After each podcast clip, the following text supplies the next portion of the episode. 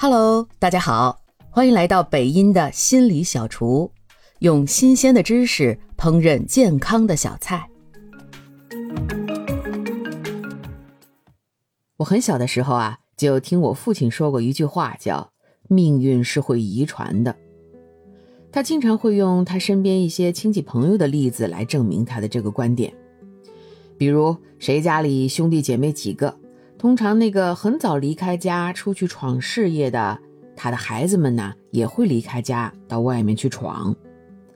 再有，谁家里如果娶了一个懒媳妇儿，那么他的孩子也多半会找一个懒媳妇儿。以前啊，我听着这些，常常觉得是老人家的传统观念，甚至有些僵化，不以为然。最近啊，我学了一个心理学理论。是和家庭系统相关的。这个理论是由美国非常有名的家庭系统理论的开创者 Murray Bowen 提出的，叫做 intergenerational pattern 代际模式。他说啊，代际模式是家庭中代代相传的一种行为和情感方式，就像家族中一代又一代传承的传统食谱一样，只是这里传递的是家庭中的情感。和行为方式。举个例子，在一个家庭中，父母经常会因为小事儿争吵，而且他们对孩子的要求非常高，希望他们在学业和生活中都表现得很出色。这种家庭中的代际模式，可能就是父母也曾在他们自己的童年中经历了争吵和过高的期望，于是他们把这种模式传递给了他们的孩子。不自觉地重复了他们自己的父母教育方式。在这个案例中，代际模式就是争吵和过高期望的传承。这意味着孩子们可能也会在将来的家庭中重复这种模式，除非有人能够认识到这一模式并尝试改变它。这个例子告诉我们啊，代际模式可以像传递家庭传统一样代代相传。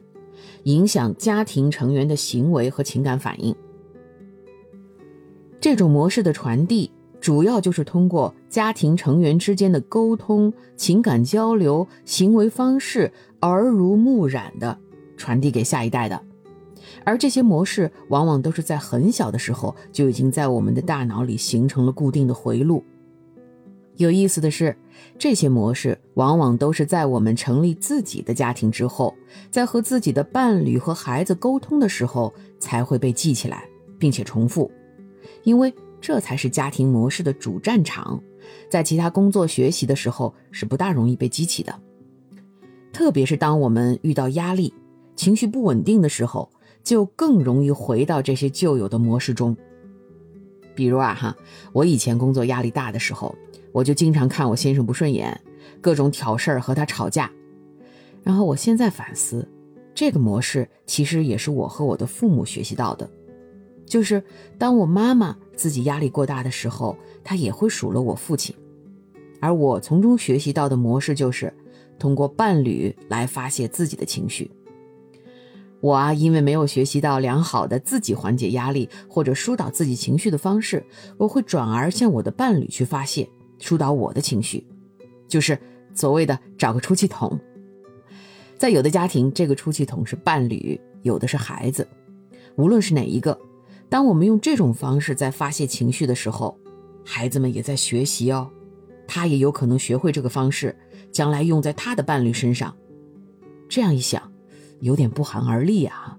原来我们是这样把命运遗传给下一代的。那么，我们是否有可能打破这个代际模式，不让这些有毒的模式遗传给我们的下一代呢？当然可以，我就来教给大家。首先啊，就是要有足够的自我认识，了解你自己的行为和情感反应是否受到家庭历史的影响。认识问题是解决问题的第一步嘛？了解自己原生家庭带来的代际模式是如何影响自己现有家庭关系的。是重要的第一步，这个呢也可以帮助我们更好的理解自己的原生家庭，并且从这一代做出改变。其次就是积极的沟通啊，要与自己的家庭成员坦诚的交流，分享你的感受和愿望。有的时候啊，分享和聆听可以改变家庭的动态。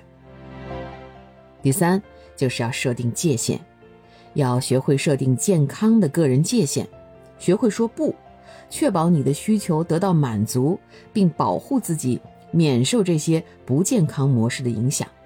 关于设定界限的这个方式啊，大家可以去回听我之前有一个关于界限的那一集。第四，就是要去寻找正面的榜样，寻找健康关系中的榜样。看看他们是如何处理问题和建立健康关系的，然后啊，学习他们的方法。最后呢，就是我的专业啦，要寻求健康的专业支持。啊，家庭系统理论的治疗师啊，或者心理咨询师、心理医生，都可以帮助你更深入的了解你的代际模式，并提供指导和支持，以制定最适合你的有效的策略来打破这些模式。好了。再回到我们前面的问题，命运会不会遗传？我的答案就是，命运的确是会遗传的。它是通过你每天和家庭成员的沟通和他们的互动形成的一种模式，逐渐遗传到下一代的。但是命运也可以被改变。如果你意识到自己的原生家庭模式是有问题的、不健康的，会对你的下一代造成不健康的影响。那么可以在你这一代做出积极的改变，保护我们下一代，从自身做起。感谢您的收听，如果喜欢今天的心理小菜，记得点赞、评论、加关注，也可以点上一份回去送给你的亲人和朋友哦。